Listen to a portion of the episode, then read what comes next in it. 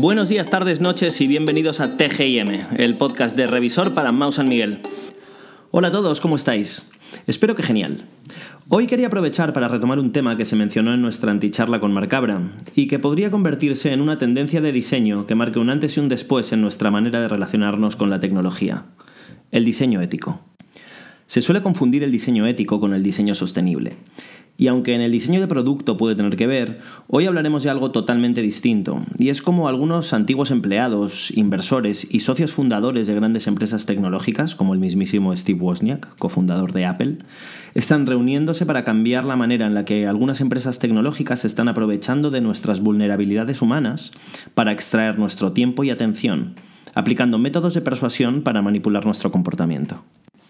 En el enlace a este podcast os voy a dejar unos títulos de libros, artículos, vídeos e iniciativas en las que nos hemos inspirado para este capítulo y que ayudará a tener una visión más panorámica del problema y de las posibles soluciones. Antes de nada, conviene conocer algunos datos que pueden ayudar a entender por qué está surgiendo esta conversación de que Internet está rota y es necesario arreglarla.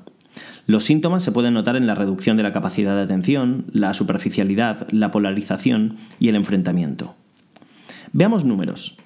La capacidad de atención de los baby boomers era de 12 minutos. Con los millennials esto se redujo a 12 segundos, pero es que ahora se calcula que los centennials tienen una capacidad de unos 8 segundos. Eso es menos de lo que dura un story de Instagram. Según un estudio reciente, pasamos una cuarta parte de nuestra vida en alguna red social, y mientras que en 42 años, desde 1971 hasta 2013, el momento en el que nacen las redes sociales, el índice de mujeres jóvenes con síntomas de depresión profunda varió de un 17% a un 21%, desde 2013 hasta 2017 se ha disparado un 29%.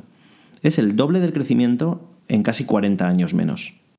Ahora mismo se habla de adicción a la tecnología, odio en redes sociales, superficialidad y polarización, y la conversación suele acabar con que el problema es la gente. Cuando si analizamos los incentivos que mueven el diseño de las aplicaciones y los dispositivos que usamos, el funcionamiento de la economía de la atención y la naturaleza humana, descubrimos que algunas de las mentes más brillantes, y hablamos de psicólogos, sociólogos, ingenieros, biólogos, economistas del comportamiento y data scientists, están trabajando y siendo remunerados para conseguir que nos comportemos de esta manera. Algunos efectos son provocados, como por ejemplo la atención que dedicamos a nuestros dispositivos o el tiempo que pasamos en redes sociales, mientras que otros, como la superficialidad o la polarización, son efectos secundarios de lo que se conoce como sistemas sociales artificiales. Tristan Harris, ex diseñador de Google, compartió una presentación que se hizo viral en la compañía, en la que compartía su preocupación por la manera en la que se diseñaban los interfaces de usuarios, o sea, las pantallas, los iconos, los sonidos, y todo aquello con lo que interactuamos cuando usamos una app, y que estaba creando un efecto negativo en las personas e incluso en la sociedad. Lo que decía Harris a sus compañeros era que tenían que dejar de convertirse en una máquina de distracción. En la presentación que encontraréis enlazada en la newsletter, Harris hablaba de cómo unos pocos diseñadores de entre 25 y 35 años, todos ellos hombres blancos que vivían en San Francisco y ricos o incluso millonarios, estaban influyendo de una manera muy impactante en toda la población. Incluso hay un momento en el que muestra un, gráfico de cuántos accidentes de tráfico se provocan solo por gente distraída con el móvil. Y hablamos de que en Norteamérica como un 25 o 28% de los accidentes eran provocados por esto. El documento captó la atención de sus jefes y compañeros y le nombraron Design Ethicist, algo así como supervisor ético de diseño. Pero a nivel práctico no consiguió cambiar nada en la compañía, hasta que salió de ella. En principio, Harris no parecía haber descubierto nada nuevo. El objetivo de estas empresas, como cualquier otra que se quiera comunicar, es conseguir nuestra atención. Hasta hace unos años la televisión lo hacía poniéndonos anuncios muy currados, la radio subía el volumen, o los periódicos se llenaban de colores o ilustraciones para hacerlo. The Attention Merchants, el libro de Tim Wu, lo siento, no está traducido, pero creo que os lo recomendamos este verano, describe bien las estrategias de los mercaderes de la atención. Pero todo ha cambiado mucho desde entonces y conseguir nuestra atención no es tan importante como hacernos adictos a ella. En centros como el Laboratorio de Tecnología Persuasiva de Stanford, dirigido por BJ Fogg, buscan la manera de condicionar el comportamiento humano usando técnicas psicológicas inspiradas en los experimentos de Skinner, la psicología evolutiva, la economía del comportamiento e incluso los trucos de magia. Cuando pasamos horas interactuando con nuestros dispositivos, lo que hacemos es enviar constantemente datos muy precisos de lo que nos gusta, lo que no, dónde estamos, con quién nos relacionamos incluso, lo que nos enfurece y lo que nos conmueve. Los instintos humanos de lucha o huida son las reacciones más fuertes y sobre las que menos control tenemos de nuestro cerebro. No hay mucho que podamos hacer cuando nos encontramos ante situaciones que nos provocan esa respuesta. Y eso es precisamente la reacción que buscan los diseñadores de estos interfaces. En el minuto 5.25 más o menos del vídeo que os enlazamos de Roger McNamee, podéis ver cómo él lo resume bastante bien. Gracias a estas enormes bases de datos que nosotros mismos alimentamos cuando nos entretenemos con nuestros móviles y tablets, una red de inteligencias artificiales y la supervisión de equipos de ingenieros y psicólogos, estas empresas no solo son capaces de sugerir a los usuarios que se entretengan unos minutos más viendo fotos o vídeos, lo que hacen es reducir nuestro libre albedrío. No, son palabras mías, son de Tristan Harris. Como trabajador de Google hasta 2016, Harris conoce bien el funcionamiento de YouTube y cuenta uno de los casos más escalofriantes de manipulación del comportamiento. Él los llama muñecos vudú digitales. ¿Cuántas veces te has metido en YouTube diciendo que ibas a ver un vídeo y te has encontrado una hora más tarde pensando cómo has pasado de ver un vídeo de la resistencia a acabar viendo una teoría extrañamente convincente, por otro lado, de que la Tierra es plana? La culpa no es tuya es de tu yo digital. De cada uno de nosotros, YouTube crea una réplica digital. Es como un golem algorítmico construido gracias a todos nuestros likes, nuestros comentarios, los vídeos que hemos visto y los que nos hemos saltado, que reacciona tal y como considera que reaccionaríamos nosotros, según nuestro comportamiento en la plataforma, a los vídeos que YouTube le reproduce. Esto ocurre incluso cuando estamos desconectados de YouTube, no hace falta que estemos. Nuestro yo digital sigue siendo alimentado con vídeos.